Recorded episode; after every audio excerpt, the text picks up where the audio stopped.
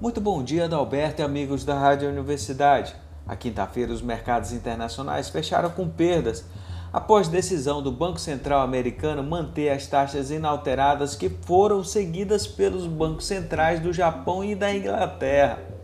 O Ibovespa ficou em alta de 0,42% aos 100.097 pontos, com volume financeiro de 22 bilhões de reais. A economista-chefe do Banco Mundial, Carmen Reinhardt, declarou que a recuperação econômica pode levar cinco anos e que a crise pandêmica vai aumentar as desigualdades e taxas de pobreza nos países.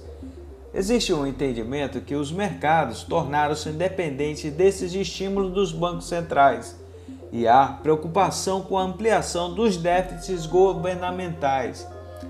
O Departamento de Trabalho dos Estados Unidos reportou 860 mil novos pedidos de seguro-desemprego na semana passada.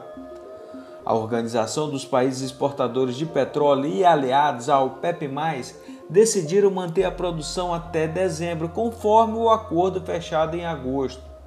No Brasil, continuamos observando o andamento das reformas administrativas, tributárias e questões fiscais.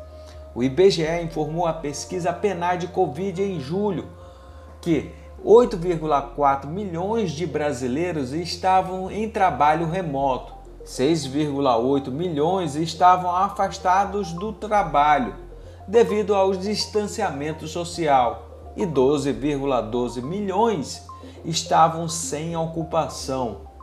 A Fundação Getúlio Vargas, IBRE, divulgou o Índice de Preço ao Consumidor Semanal, IPCS, de 15 de setembro. Subiu 0,58%, ficando 0,1 ponto percentual acima da taxa anterior. Seis das sete capitais pesquisadas registraram acréscimos em suas variações. Um bom final de semana a todos e até mais!